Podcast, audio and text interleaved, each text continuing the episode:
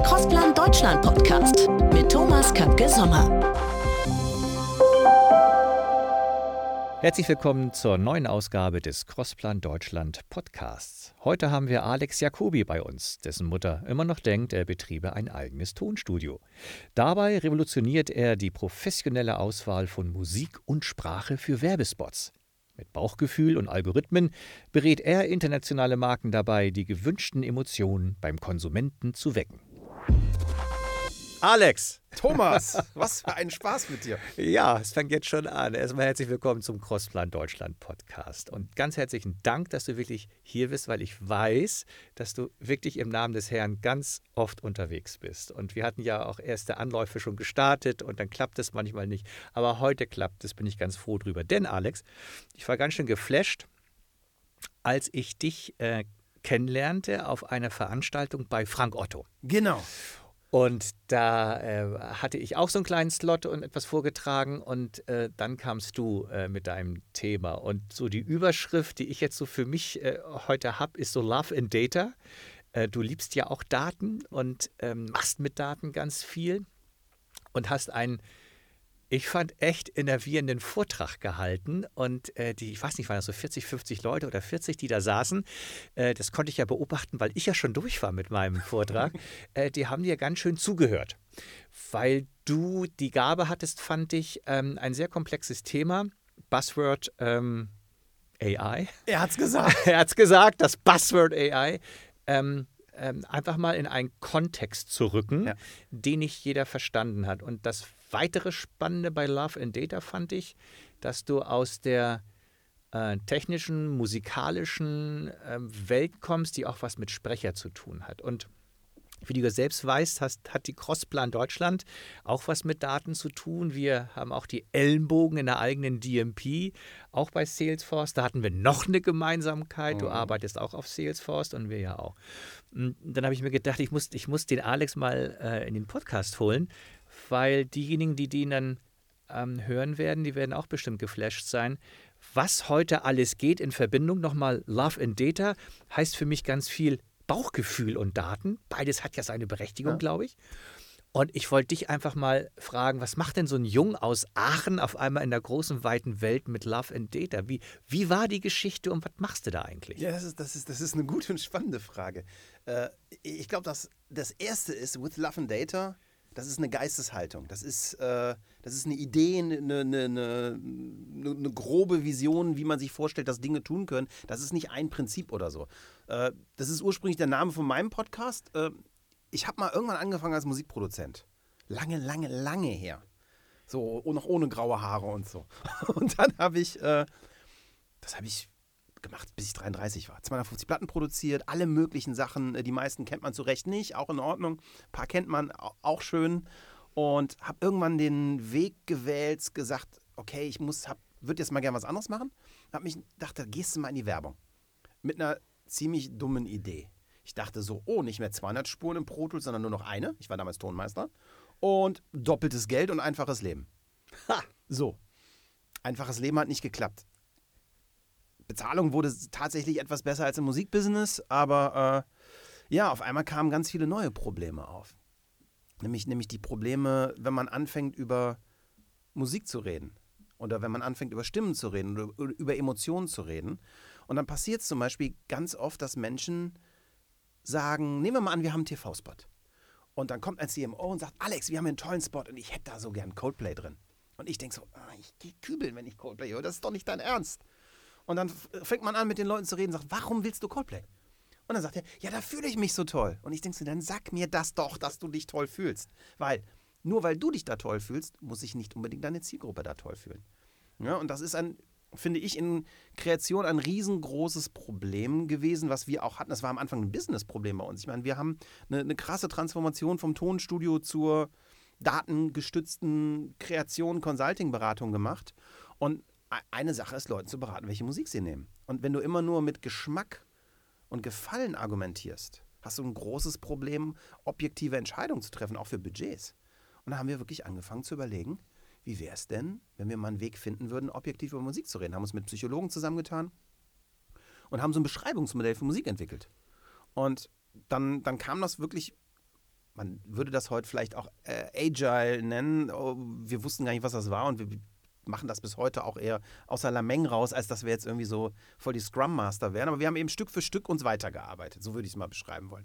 Und das fing dann an, dass wir, dass wir eben auf einmal wussten, wie wir die Musik beschreiben. Also mit welchen Worten. Aber wir wussten noch nicht, wie wir die Worte auf die Musik kriegen. Und dann haben wir erstmal angefangen uns selber, weil wir eben relativ früh schon auch Developer hatten, so, so vielleicht so ganz kurze Backhistory. Wir haben einen relativ großen Zweig mit Sprachaufnahmen. Also wir betreiben sprechersprecher.de, was so die drittgrößte Voice-Over-Agentur in Europa ist. Wir machen jenseits der 5000 Voice-Castings im Jahr und haben eben viel Daten und Wissen über Stimmen. Und in, in, in dem Sinne hatten wir dann eben irgendwann auch das Bedürfnis, dass wir dachten, wir müssen die Sachen mal kategorisieren können. Ja? Und dann haben wir angefangen, mit den Developern, mit denen wir vorher diese Voice-Over-Agency gebaut haben, so eine Art Survey-App zu bauen. Wirklich ganz billig. Das hieß bei uns der Lottoschein. Das heißt, das heißt, ihr habt dann befragt. Ja, aber jetzt musst du warten, wen? Am Anfang mussten das nämlich meine Mitarbeiter machen. der Hausfrauentest. Richtig. Jeder eine Stunde am Tag Musik und Lottoschein machen, bis einfach morgens um neun, wenn ich reinkam, nur noch die Mittelfinger hochging. So nach dem Motto, Alex, noch einmal uns. Ich habe keinen Bock mehr. So, und dann, dann standen wir vor einem Problem und haben gedacht, was können wir tun? Und dann haben wir eben gedacht, okay, dann müssen wir eben andere Leute fragen. Und dann haben wir mehr oder minder völlig aus Versehen eine mittlerweile weltweit operierende Audiomarktforschung aufgebaut. Eigentlich nur mit der Motivation, ein bisschen mehr über unsere Musik zu lernen. Äh, spannend wurde es dann, als wir das Ding fertig hatten, kamen irgendwelche Agenturen, Freunde an, oh, können wir das auch mal da durchjagen? Und auf einmal waren wir in dem Business des Audio-Understandings. Keine Ahnung, wie wir da hingekommen sind, aber wir sind da gelandet. Und dann hatten wir das nächste Problem. Dann hatten wir das Problem, dass wir merken, okay, wir haben mittlerweile so eine Viertelmillion Musikstücke. Mit keinem Geld der Welt können wir eine Viertelmillion Musikstücke durch eine Marfo jagen. Und auf einmal stand eben Thema, ich sage es jetzt nicht, das Wort, äh, äh, stand, stand für uns das Thema maschinelles Lernen im Begriff. Und so haben wir diese Transformation da reingemacht. Und als wir angefangen haben mit Machine Learning, oder ich sag's mal mit mhm. landläufig AI, vielleicht können wir mhm. gleich nochmal darüber reden, wir haben uns schon eben darüber unterhalten, ist ja mein Lieblingsthema, weil äh, meine These ist ja, dass AI ein Bullshit-Bingo-Wort par excellence ist. Ohne Frage, äh, da sprachen wir gerade drüber. Ja, ja genau. Und wir haben angefangen, damit zu arbeiten und haben diesen ganz großen Kardinalfehler gemacht, den alle machen, die zum ersten Mal, sei es eine Salesforce Einstein AI oder eine selbstentwickelte sehen. Es gehen Dinge auf einmal und in ganz kurzer Zeit, die jahrelang nicht gingen. Und auf einmal kriegst du so ein High und denkst so, oh geil, Problem solved. Hm. Jetzt alles automatisch. Und genau diesen riesigen Fehler habe ich gemacht. Bin in die Agenturen gegangen und gesagt, so Leute, jetzt alles mit AI. Und wenn du das so auf C-Level-Ebene machst, da freut sich jeder, wenn er das Gefühl hat, es wird was effizienter und trotzdem gut. Und denkst du noch so, ja, jetzt sind wir auf einem Supertrip. Bis der Tag passiert, wo ein ganz normaler, ehrlich arbeitender Kreativdirektor mit einem ehrlich arbeitenden Music Consultant zusammenarbeitet. Und der Kreativdirektor fragt als erstes, hör mal, ich mache das seit 20 Jahren. Du willst mir hier doch nicht erzählen, dass dein blöder Computer das besser kann als ich. Oder willst du mich abschaffen oder was auch immer. Und er hat recht. Und auf einmal merkst du, oh mein Gott, wir haben hier Maschinen gegen Menschen gebaut. Also die Motivation dahinter war einfach eine völlig falsche. Und das, um jetzt diese lange Antwort mal abzukürzen, war die Geburtsstunde von With Love and Data. Okay, denn letztendlich habe ich bei dir auch immer verstanden, auch nicht nur jetzt bei Frank Otto, sondern auch in der Beschäftigung mit dir und deiner Company, dass äh, der Anteil Bauchgefühl ja. des Menschen in Verbindung mit der Maschine letztendlich die Prise ist, die das Ganze so erfolgreich macht. Habe ich das richtig verstanden? Das hast du total richtig verstanden, aber ich würde es noch anders sagen heutzutage. Ich würde heutzutage sagen, die AI oder, das, oder sagen wir mal, das, die, die algorithmischen Informationen sind die Prise, die das Bauchgefühl besser machen. Ah. So. Äh, wir haben, wir sind damit richtig an die Wand gefahren. Also jetzt nicht äh, finanziell mäßig, aber wir sind insofern damit nicht weitergekommen, dass am Ende das keiner wollte.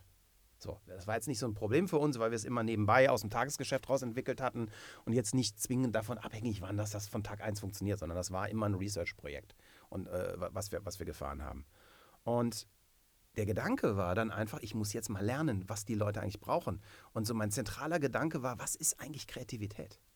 Und ich habe damals wirklich dann zu viel Gary Vaynerchuk geguckt und habe dann gedacht, ich bin Audiomensch und habe gesagt, oh, weißt du was, starte einfach einen Podcast zu dem Thema.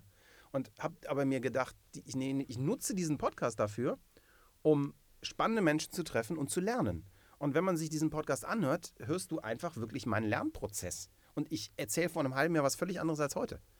Und ich habe diesen Podcast genutzt, um mit spannenden Menschen eine, eine, eine in der Öffentlichkeit getragene Diskussion darüber zu führen, was AI sein kann, was sie können muss, aber auch, auch mal weg von der Idee, was kann ich mit AI machen, hin zu der Frage, was supportet Kreativität?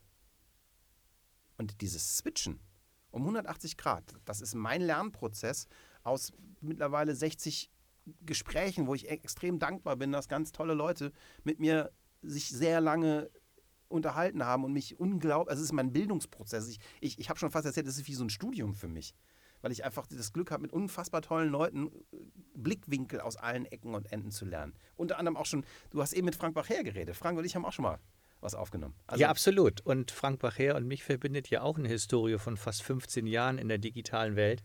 Ähm, als ich in die digitale Welt wechselte aus dem TV-Bereich, da lief mir dann Frank Bacher auch über den Weg, der wiederum damals eine Verlagshistorie hatte und dann ja auch seinen Weg wiederum in der digitalen Welt macht. Und wir ja. trafen uns auch immer wieder, sei es als, äh, als die Märkte gebildet wurden, ähm, in Deutschland im Online-Vermarkterkreis oder wo auch immer.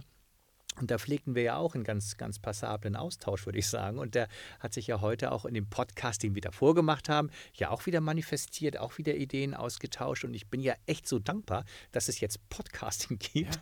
dass wir das auch so tun können, damit Dritte auch davon profitieren, damit die da auch reinhören, denn ich mache es ja genauso wie du. Ja. Und, ähm, äh, und die Kreativität, die gewinnt ja auch dadurch immer an Fahrt durch Inspiration. Und die bekomme ich ja auch durch äh, meine Gespräche. Und bei dir fand ich also spannend, Übrigens auch drüben mit Frank zusammen gerade eben der Hinweis. Du kannst Kreativität, du kannst Ideen auch durch Testings jagen. Also du kannst multivariate hm. Testszenarien ja. aufsetzen, ja. die kein Kreativer vorher hätte aufsetzen können, weil es ja auch gar nicht sein Kernbusiness hm. ist. Aber er kann seine Ideen, vielleicht kannst du das nochmal erklären, ja. er kann seine Ideen praktisch da reinwerfen, kann frei arbeiten und es gibt dahinter letztendlich einen Prozess, der diese Ideen ja im Grunde evaluiert. Ja. Ähm, kannst du das nochmal erklären, wie das geht? Auf, auf, auf, jeden Fall. Das ist tatsächlich mein, mein, mein, das ist so ein bisschen mein Baby und mein Herzensprojekt. Ähm, wir haben eine relativ starke History in Marktforschung, in dem Sinne, dass wir für sehr viele Konzerne Animatics vertonen seit sehr langer Zeit schon. Das ist, war so, ist auch bis heute ein Teil unseres Kerngeschäfts. Und das ist ein Teil, der eben uns eigentlich von unserer History als Audio-Postproduktionsstudio auch bis heute in die Data-Driven Ecken transportiert, weil wir eben sehr häufig verschiedene Konzepte von verschiedenen Agenturen für einen Kunden gleich umsetzen, mit dem Ziel, dass der, der Kunde am Ende, Retailer oder FMCGler, äh, für sich herausbekommt, was für ihn das beste Creative denn ist, was er vielleicht später mit sehr viel Mediageld äh, beschmeißt, um wunderschöne äh, Abverkaufsergebnisse am Ende zu erzielen. Wir machen das ungefähr so seit 2012 und ich bin damals total blauäugig da rein. Ich bin wirklich, ich bin auf das erste Meeting geflogen, als wir sozusagen diesen ersten sehr großen Deal äh, gemacht haben und kam nach Hause und dachte so, boah Leute, ist das geil und das geht jetzt in die Marktforschung. Und wenn wir dann sehen, wie die Leute reagieren, dann können wir es ja noch viel geiler machen. So, was passierte, war genau das Gegenteil. Was passierte war, du kriegst mal irgendwann, wenn du eine gute Beziehung zu einem Brandmanager hast, kriegst du schon mit, was funktioniert oder was nicht funktioniert. Aber was in der Regel zurückkommt, sind so Ampelsysteme, die dir sagen, ja, äh, weiß ich nicht, Doppelgrün für Budget Spend oder nicht. Und das tötet Kreativität.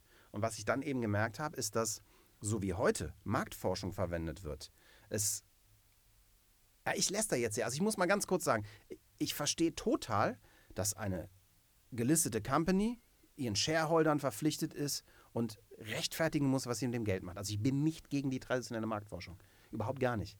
Ich sage nur, sie hilft mir nicht. So. Und was ich mir gefragt habe, ist, wie könnte eine Marktforschung aussehen, die mir als Kreativen hilft, meine Idee besser zu machen? Natürlich auch mit dem Ziel am Ende äh, mehr Effectiveness rauszuholen, aber sozusagen diese Daten zu verwenden, um die Idee zu perfekten und nicht um Ja, Nein zu, zum Budget Spend zu sagen. Und das in Kombination mit dieser Erfahrung, dass die Maschinen gegen Menschen eine sehr schlechte Idee waren, hat für uns in den letzten anderthalb Jahren so einen, einen totalen Umdenkprozess geführt. Und so dass e-, eines der wichtigen Learnings war für mich, dieses, es gibt diese Idee von Human-Centric Design. Ja. Und das ist es, menschenfeindlich. Das, Mhm. ist, das macht aus dem Menschen ein Objekt. So. Versus Humanity-Centric Design, was den Menschen in das Subjekt holt. Und das ist auch ein Learning, was ich durch viele tolle Gesprächspartner für mich auch erstmal lernen musste. Und irgendwann hatten wir die wilde Idee und haben uns einfach nur gesagt, okay, wir machen das jetzt einfach mal so, dass es Sinn macht für Kreativität und haben es dann für uns ausprobiert und mussten erstmal lernen, was ist Kreativität. So, und für mich ist Kreativität die Fähigkeit zur absurden Transferleistung. Und das schließt aus, dass sie algorithmisch passiert. Weil dafür bräuchte ich, das können wir wahrscheinlich zehn Podcast-Episoden selber drüber machen, eine sogenannte General AI, also ein, ein Algorithmus, der das gesamte, die gesamte Umwelt, in der er sich bewegt, versteht und die gibt es nicht. Also wenn eine AI mich kopieren soll, muss sie auch alle meine Einflüsse erlebt haben. Ja, du musst deine Erfahrung kopieren, deine, deine Lebenssituation adaptieren, ähm, all das, was dein Gehirn, was ja auch ein unfassbarer Mechanismus ist, äh, letztendlich erlebt und subjektiviert hat. All das müsste dann dort auch stattfinden. Kaum vorstellbar. Ja, und die Schlussfolgerung für uns war, was wir eigentlich brauchen, ist eine Form von Empathie. Also ich, für mich heißt, wenn ich Werbung mache, dass ich mit einer Zielgruppe kommunizieren soll. Wenn ich effektiv kommunizieren will, muss ich empathisch für diese Zielgruppe sein. Für Empathie brauche ich eine Form von emotionaler Intelligenz. So, und das war der Startpunkt für uns, wo wir gesagt haben, äh, ich mache jetzt mal ein bisschen Bullshit-Bingo, so wir nennen das Distributed Empathy. Also Empathy verteilt hinaus, die übers eigene Bauchgefühl hinausgeht. Und haben uns dann so diesen Überbegriff der Artificial Emotional Intelligence ausgesucht. Nicht, weil ich das so fachlich gut finde, aber weil sich, glaube ich, sehr viele Leute was darunter vorstellen können. Und haben uns einfach überlegt, wie können wir den Kreativprozess so unterstützen, dass ich rauskriege, wie sich eine Zielgruppe fühlt, die ich nicht kenne. Also ein Beispiel, wenn ich jetzt ein TV-Commercial mache und das läuft im Umfeld von Frauentausch, das ist jetzt nicht so die Welt, in der ich mich auskenne, vielleicht auch gar nicht will, aber muss. Also brauche ich ein Tool, das mir hilft. So, und dann haben wir uns überlegt, wie funktioniert Kreation. Und die erste wichtige Sache, es darf keine Kette sein, sondern es ist ein Kreisprozess. Ich habe eine wilde Idee. Und so viele tolle Ideen werden mit abgesägt. Ach, ich glaube, das, ich glaub, das kriege ich beim Kunden nicht durch. Ich glaube, das funktioniert nicht. Und so oft liegst du daneben. Das heißt, wir haben uns überlegt, ich muss eigentlich eine Chance haben, jede verrückte Idee, die ich habe, in den Topf zu packen. Und dann, völlig unvoreingenommen, mir den, in einem Akt von Empathie, von verteilter Empathie, Konsumenten zu befragen. Und das ist ganz simpel. Du fragst Konsumenten einfach in einer klassischen Werbewirkung, ob diese Idee dem KPI hilft oder nicht. So, das können auch noch klassische Marktforschung machen. Was das Spannende ist, dass wir uns überlegt haben, was müsste denn da für eine Antwort rauskommen, dass sie uns hilft, die Idee besser zu machen. So, und was wir dann tun, ist, dass wir eben anfangen, sowohl den emotionalen Inhalt wahrzunehmen, also wie, wie empfinden Leute lustig, traurig, fröhlich, da können wir dieses Emotionsmodell aus unserer alten AI verwenden und auch psychologisch. Wir können Stimmen assessen, zum Beispiel nach einem klassischen Ocean-Modell, wo man sagt, so offen klingt die Stimme, so neurotizistisch klingt die Stimme. Und so haben wir um die 2000 Datenpunkte, die wir messen können. Und dann kommt eine ganz spannende Geschichte. Dann haben wir uns gedacht, wie kann man das Ganze accessible machen? Und haben uns so also ein Konstrukt ausgedacht von einem Rezept mit Zutaten. Für uns ist jeder Commercial ein Rezept. Und diese Commercial wird aus Zutaten gebaut. Und wenn man überlegt, wie kreative Menschen denken, die sagen sich, ach, ich könnte die Musik nehmen, aber eigentlich könnten wir auch mal Heavy Metal probieren. Und wie wäre das, wenn das eine Frauenstimme macht? Und, man, und dann fängt man in der Regel an, alle Sachen miteinander zu kombinieren. Und der Techniker sagt dann, ah, ein multivariater Test. Aber der kreative Mensch sagt, ach, ich will da einfach mal so ein paar Sachen ausprobieren. So. Und dann war für uns der Punkt, wo wir gesagt haben, wenn wir es schaffen, die Wirkungen der Bestandteile auf die Werbewirkung der Creatives, der Rezepte zu korrelieren. Und dann mit Antworten kommen, wo wir sagen können, immer wenn die Werbewirkung hoch ist, ist die Stimme offen und freundlich und die Musik in dem und dem Tempo, vielleicht mit dem Musikstil, aber auch vielleicht einfach nur mit der Emotion. Oder vielleicht auch manchmal merken, die Musik ist scheißegal. Kann auch passieren. Aber dann kriegen wir raus, was wir tun müssen, was die Driver von besserer Effectiveness sind. Und wenn du das einem Kreativen gibst und sagst, pass auf, immer bei dem, hat er wieder tausend Ideen.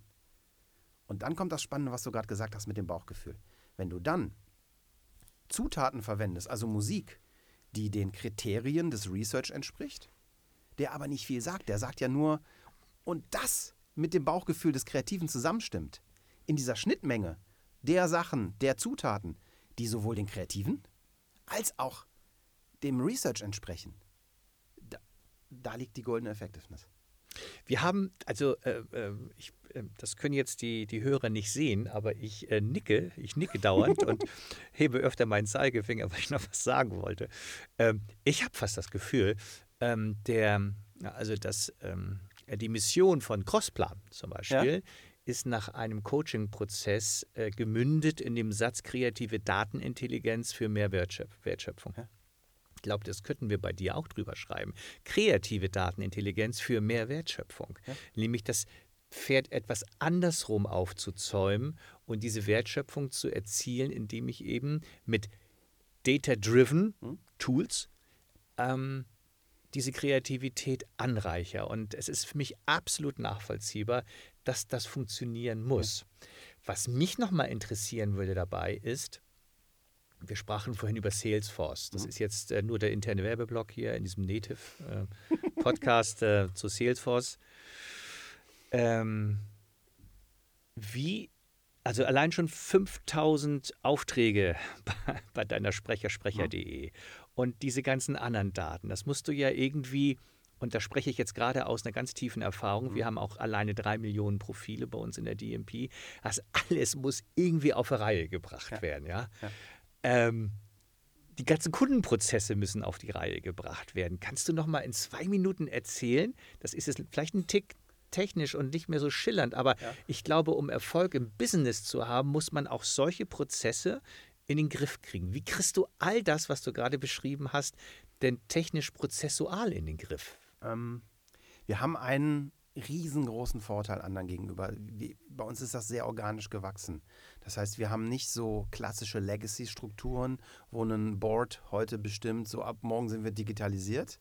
Und äh, dann kommt so ein Consultant rein und sagt so, Leute, heute alles anders, jetzt mit Salesforce. Ne, jetzt, jetzt hängen wir Monitore auf und so dieser allgemeine Gedanke von Menschen, jetzt haben wir Dashboards, jetzt sind wir digital, das ist totaler Bullshit. So, wie, wie machen wir das? Wir machen das, indem wir durch eine glückliche Entscheidung sehr früh damit angefangen haben. Also wir haben tatsächlich, in, als wir ein Drei-Mann-Laden waren, einfach schon mal eine Salesforce Enterprise-Installation geholt, vor mittlerweile sechs, sieben Jahren. Äh, das war ein sehr, sehr, sehr wichtiger Prozess. Und dann haben wir einfach für jedes Produkt, für jeden Prozess, den wir machen, eigentlich immer versucht, den auch in Salesforce abzubilden. Das heißt, wir haben mit der Sprecheragentur angefangen, wir haben für jede Sprachprobe ein Record in Salesforce, wir haben für jeden Sprecher ein Record in Salesforce. Wir haben für jeden Auftrag, für jeden Kunden einen Record in Salesforce. Und haben uns da erstmal einfach so organisiert. Äh, was es dann eben bei Salesforce gibt, was sehr, sehr spannend ist, es gibt eine Möglichkeit, die Daten aus dieser Force.com-Umgebung auch in andere Datenumgebungen zu tun. Ne, das, ist, das nennt sich dann Heroku, was wir machen. Da gibt es dann so, so Connection-Tools, die dafür sorgen, dieses Heroku ist eine sehr programmierernahe Umgebung. Das heißt, da kann man mit eigenen Programmiersprachen arbeiten, wenn man in Salesforce eben sehr viel mit Point-and-Click arbeitet. Und das Ganze ist organisch gewachsen äh, und, und eben nicht an einem Tag entstanden. Das heißt, wir haben nicht irgendwie uns einen riesen, riesengroßen Haufen von Daten genommen und gesagt, wie digitalisieren wir die, sondern wir haben, wann immer wir was gemacht haben, es von vornherein digital gedacht und umgesetzt.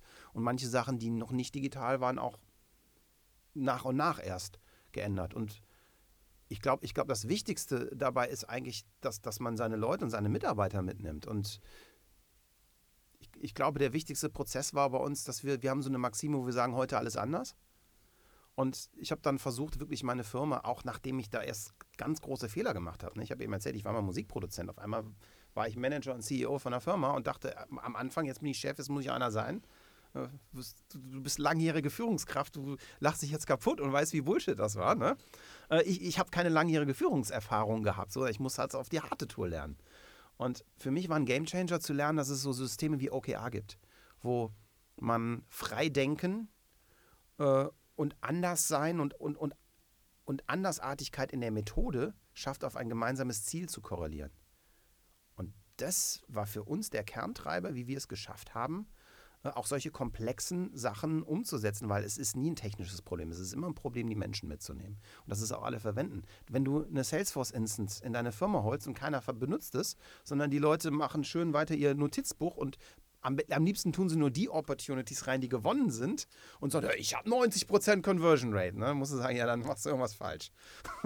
ja, also ich kann das total nachvollziehen. Ich, ähm, so ein letzter Gedanke dazu noch. Ich bin ja äh, in zwei Welten sozialisiert, der analogen, sag ich mal, ne? Äh, und der digitalen. Ja. als ich in der digitalen ähm, anfing, habe ich ein Vierteljahr keinen geraden Satz gesagt, weil mir alle es erstmal erklären mussten. Ja. Und mit Führungskraft war da nicht viel. Ne? Äh, außer gute Führungskraft hört viel zu und unterstützt und hilft. Und, ähm, und jetzt ist es auch wieder so, Alex. In, in neun von zehn Meetings bin ich nicht der Schlauste. Also ich, ich, muss meine, ich muss meine Daseinsberechtigung über etwas anderes hinkriegen und das bekomme ich durchaus hin, aber es ist äh, in dieser agilen Teamwelt, in der wir jetzt arbeiten, ist es eine völlig andere Herausforderung, Führungskraft zu sein. Absolut, absolut. Und ähm, ich sage auch immer, es ist ein bisschen wie bei der Bundeswehr. Stell dir vor, deine, deine Litzen hier oben links und rechts auf den Schultern sind weg. Dann musst du dir immer überlegen, wer kommt mit dir noch mit, ja. freiwillig. Ja. Na, wenn, wenn, das hier oben weg ist, ist immer die, ja. ist es immer die Nagelprobe, wer kommt denn dann noch mit? Und so habe ich Zeit meines Lebens versucht, äh, mit den Teams zusammenzuarbeiten, dass sie trotzdem mitkommen. So dieses Akzeptieren, eigentlich nur schlauere Menschen als man selber ja. einzustellen. Ne? Ja, habe ich jetzt. habe ich auch, aber musste ich lernen. Und also, ich habe auch schlauere hier als meine Interviewgäste, als ich es also. Das wage ich zu bezweifeln. Alex, ähm, eine letzte Frage habe ich noch, so, äh, äh, weil, äh, weil ich denke, wir müssen noch mal zwei, drei Follow-ups hinkriegen, ja. weil wir so spannende Geschichten ähm, um dich herum haben. Ich, ich muss da eine ganz private Werbefrage stellen. Ja. Ähm, es gibt ja oder es soll äh, Radiowerbung geben, die manchmal recht laut ist, jemanden anschreit mit Rabatten ja. und dann auch ganz oft, wenn man so lange Radio hört wie ich, hört man das ja auch ganz oft. Mhm. Man wird auch ganz laut manchmal angeschrien. Ähm, auf deinen Parametern zu ähm, äh, Werbewirksamkeit von bestimmten Stimmen und mhm. wie sie klingen und vielleicht mit oder ohne Musikuntermalung, würde mich mal interessieren, was ist denn die Absicht, jemanden so laut anzuschreien mit relativ wenig Musik und relativ viel Rabatten? Äh, funktioniert das eigentlich aus deiner professionellen Sicht? Also der Tonmeister in mir und der Producer von Radiowerbung, der ich früher war, der geht stiften, wenn er das hört. Als Radiohörer auch. Ähm, als jemand, der heute sehr viel Research macht, tue ich mich sehr schwer, mich da aus dem Fenster zu lehnen, weil ich immer wieder lernen muss, dass die Antworten nicht so rauskommen, wie man sie gerne hätte. Hm, ich Dem, ahne es. Dementsprechend würde ich mich, traue ich mich da nicht eine pauschale Aussage zu treffen, sondern würde behaupten, das ist einmal sehr umfeldabhängig. Ah ja und zwar Umfeld im Radio, das ist Produkt und Botschaft. Also sagen wir mal, wenn ich im Klassikradio äh, Manfred Lehmann mit einem Bitcrusher durchhau, das geht nicht. Wenn ich das aber sowieso auf dem Dance-Sender mache, dann kann, kann ich das ruhig machen. Die zweite Sache ist die, Werbung muss ja nicht schön sein, damit sie funktioniert. Und äh, manchmal gewinnt der Lauteste. Also ich kann mir schon vorstellen, dass auch gerade, wenn man, wenn man Theorien hat, dass es viel im Auto, viel nebenbei gehört wird, wie beim Staubsaugen, damit die Botschaft überhaupt noch durchkommt, das notwendig ist. Das heißt, es ist, glaube ich, als zweites auch von der Hörgewohnheit der Menschen abhängig. Äh, es ist der totale Horror, wenn du, wenn du es in Podcasts hörst. Wenn du so Podcasts hörst, wo so ein äh, so, so, so, so, so ein Kettensägen-Commercial äh, dazwischen gestitcht wird, da, da, da, da, da geht die Werbewirksam ins Negative. absolut, absolut. Absolut. Das heißt, ich, ich würde sagen, es hängt sehr davon ab. Ich möchte nicht sagen, dass es nie funktioniert, aber es ist nicht die einzige Option. Und viele Leute tun so, als wäre es die einzige Option. Sehr häufig hat diese Lautstärke-Geschichte etwas mit Unsicherheit zu tun. Das ist ein wunderbares Schlusswort. Alex, ich werde übrigens eine Sache mitnehmen, gleich heute von Berlin nach Hamburg. Meine Kollegen fragen mich ja immer, wenn ich so die Podcasts mache, und wer war der coolste von allen und was war der coolste Ausspruch? Ein Kettensägen-Spot zu stitchen war für mich jetzt der coolste Ausdruck, den ich in den letzten Podcast gehört habe. Ich hoffe, du hattest genauso viel Freude wie ich. Es ist du ein fantastischer Gesprächspartner. ein toller Gastgeber. Äh, herz ja, herzlichen Dank. Und ähm, ich, ich weiß jetzt schon, dass wir ein Follow-up machen werden. Super gerne. Vielen Dank und noch eine gute Zeit in Berlin heute. Ne? Danke Lass dir, gut zurück. Geht. Danke, okay. Tschüss. Ciao. Ciao. Das war der Crossplan Deutschland Podcast mit Thomas Kapke Sommer.